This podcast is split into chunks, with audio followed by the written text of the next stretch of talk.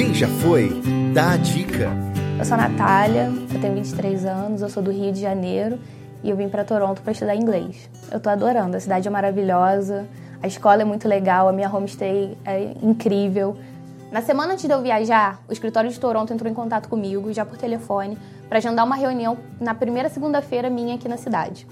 Só aí eu já achei legal, porque eles já se preocuparam, já me desejaram uma boa viagem, já começaram essa preparação de tudo que eu precisasse em Toronto, eles estariam ali para me receber.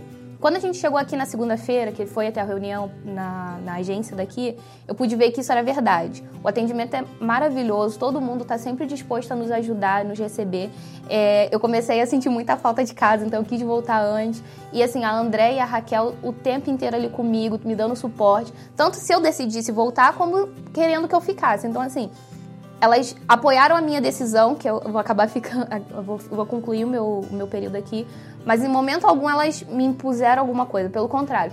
Elas me apoiaram no que fosse necessário. E me dando suporte também, no sentido de me, me orientando onde eu deveria ir para conhecer melhor a cidade, é, sobre o transporte, sobre como me comportar na minha homestay.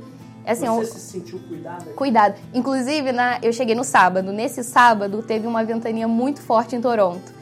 Eu entrei em contato pelo WhatsApp da Canadá Intercâmbio com a Raquel, perguntando se aquilo era normal. E no mesmo momento a Raquel já me respondeu dizendo que não, que era tranquilo, que era normal da cidade, que eu podia ficar tranquilo. Então, assim, da, da sua dúvida mais boba até a mais importante, elas estão ali para te dar uma, uma orientação.